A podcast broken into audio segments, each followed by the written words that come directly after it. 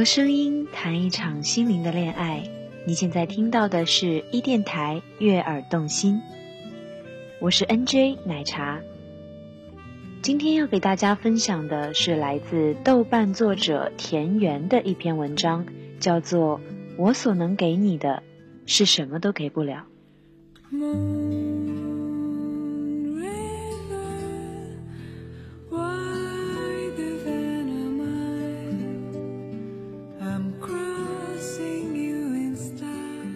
一九一五年，孙中山与宋庆龄在日本相爱。那时的孙中山已经在家乡和卢氏成亲，孙中山又反对纳妾，于是，在万般不得已之下去征求卢夫人意见，问询她是否同意离婚，并说明了离婚的理由。在那个一纸定姻缘、一言定半生的年代里。裹着小脚的卢夫人在回信中只写下了一个“可”字，她同意离婚，不追究，不问询，不埋怨，也不报恨。朋友问他，为什么这么轻轻松松就同意了？你可知离婚对一个女人意味着什么？他对友人说：“我常识不够，更不识英文。”我又缠脚，行动也不便，我怎可以帮到先生呢？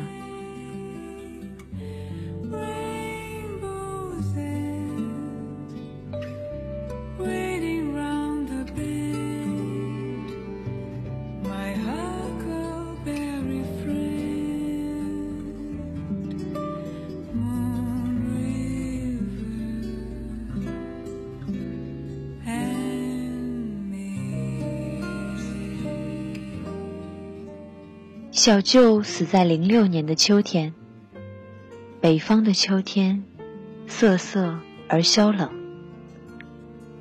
他在世时就和小舅妈不和，常常争吵不休，整天锅碗瓢盆轮番摔。小舅来城里做工，小舅妈一路尾随其后，来了接着吵。男人的包容与女人的柔情，早被他们磨灭的销声匿迹。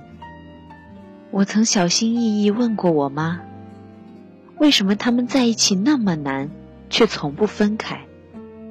我妈说：“结发夫妻。”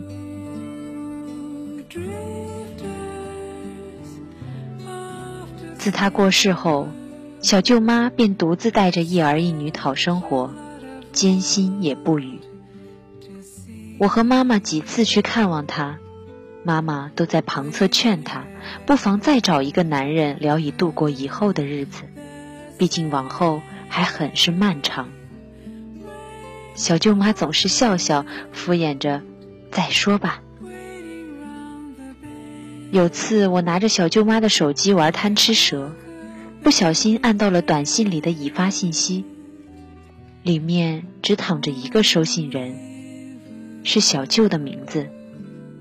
最近的一次信息是：又梦见你了，我还在梦里骂了你，我真该死。我惊慌失措的退出来，又调到贪吃蛇的游戏界面。姐啊，我永远忘不了他的样子。小舅妈坐在沙发的一端，对着妈妈讲。阳光洒在他身上，却一点儿也不显得温暖。自此，我妈再不提让小舅妈再觅一夫的事情，再提也是枉然，只当做生死作相思。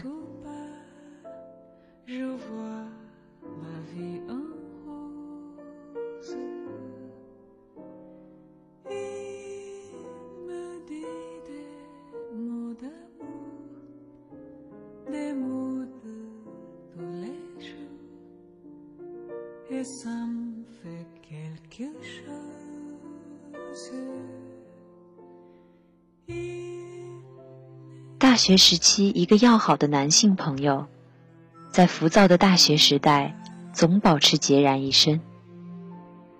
我总调侃他：“你又不是长得歪瓜裂枣，也不是不懂柔情蜜意，怎么总是一个人？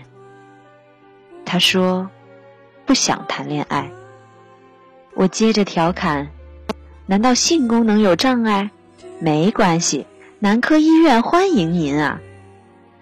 他也忍不住会回我一句：“操你妹！”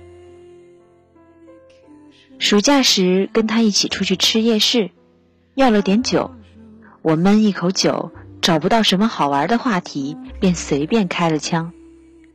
要是我有妹妹，真愿意亲手奉献给你。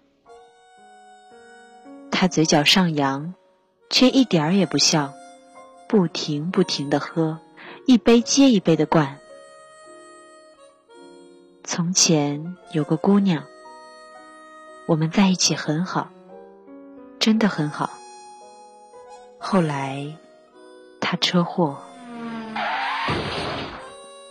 原本我只是玩笑话，他却在我还沉浮在开玩笑的乐子里时，给了我闷头一棒。我一时愣了，不知该怎么安慰。我知道，什么安慰都不算安慰。少喝点吧。且不让他一晌贪欢，你知道那种感觉吗？没办法再对谁满怀期待。再灌一杯，我真的，我已经用尽了全身力气，还有所有的情感，通通全给了他。村上春树和诺贝尔。死去的姑娘和你，实在不知该用什么话来作为故事的结尾。想起里尔克的一句诗：“此刻有谁在世上某处死？无缘无故在世上死，望着我。”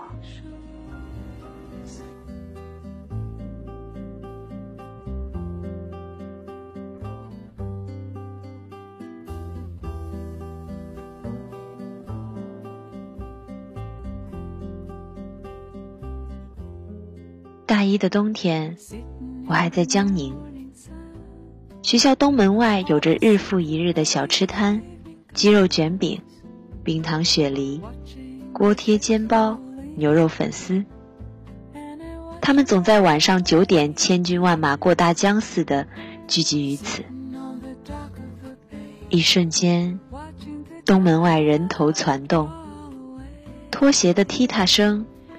钢蹦落地的噼啪声，叫卖的吆喝声，车子的捏闸声，就淹没进了浮黄月色里。我一边等着阿姨和大叔给我做卷饼，一边跟他们闲聊。我们家的孩子今年要考高中了，他可求上进了，要考我们那儿最好的中学。等你们放假了，我们就回老家陪孩子读书。过了年以后就不来了。说这句话的时候，他们夫妻二人的脸上都浮现出了笑和憧憬。想必那一瞬间，他们是全天底下最幸福的人。阿姨麻利的给我包着卷饼，又皱着眉头：“哎呀，你说我俩又啥都不会，也没法辅导他学习。”帮不了啥忙的。我裹着厚厚的羽绒服，戴着的大口罩遮住了大半边脸，只露出两只扑闪闪的眼睛。将六枚硬币噼里哐啷的丢进阿姨手边的盒子里。能陪陪她就很好了。我接过卷饼。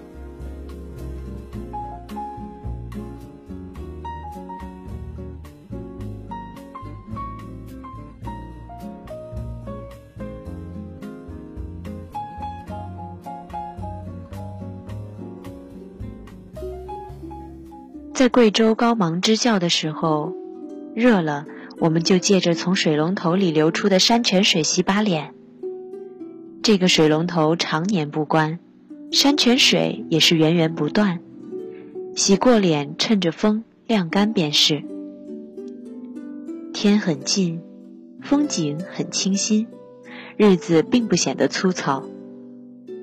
八岁的媚昂趁着我洗脸时，一直悄悄站在我身后。他靠在墙角上，穿着红色的小拖鞋，一直在地上刮蹭。我甩了甩手上的水，问他：“媚昂，怎么不去玩啊？”他忽然开口：“你们还有几天要走？”还有好久呢。最怕这个问题，我随便想打个马虎糊弄过去，他还不放过我，那是不是我就再也见不到你了？你要好好学习呀，等你考上大学了，就可以来南京找我了呢。他抿着嘴不说一句话，朝我努力的笑了笑，很单纯，很善良。眉眼里却有着相信的勉强。我弯下腰蹲在他身边，直视着他的眼睛，拉着他的手说：“等你来找我时，我一定去接你。”他终于笑了笑：“老师，你走的时候，我好想给你送一幅画。”“好呀，好呀。”我接过画茬。只要不提离别之事，随意提什么都让我放松下来。快到离别时，小孩子们都会送给我们这样相识二十天的老师们一幅幅亲自画的画，或者画在练习本上，或者画在卫生纸上。简单的线条和简单的画，都画在简单的画上。可是我画的不好。媚昂又沉闷了起来。没关系，只要是你送给我的，我都会好好保存着。我心里揣着十二万分的真诚，告诉他。离开的那天，他让我抱抱他，我把他抱起来，他贴在我的耳边说：“老师，我还是没有画，我画的不好，多遗憾。”没有一件物品记得你，有多幸运？这幅画一直刻进了你的骨子里。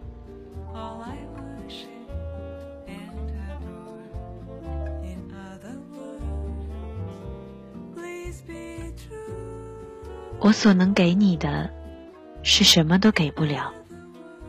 有时真觉得，或许无用和无能，才算是最大的力量。是倾其所有的力量。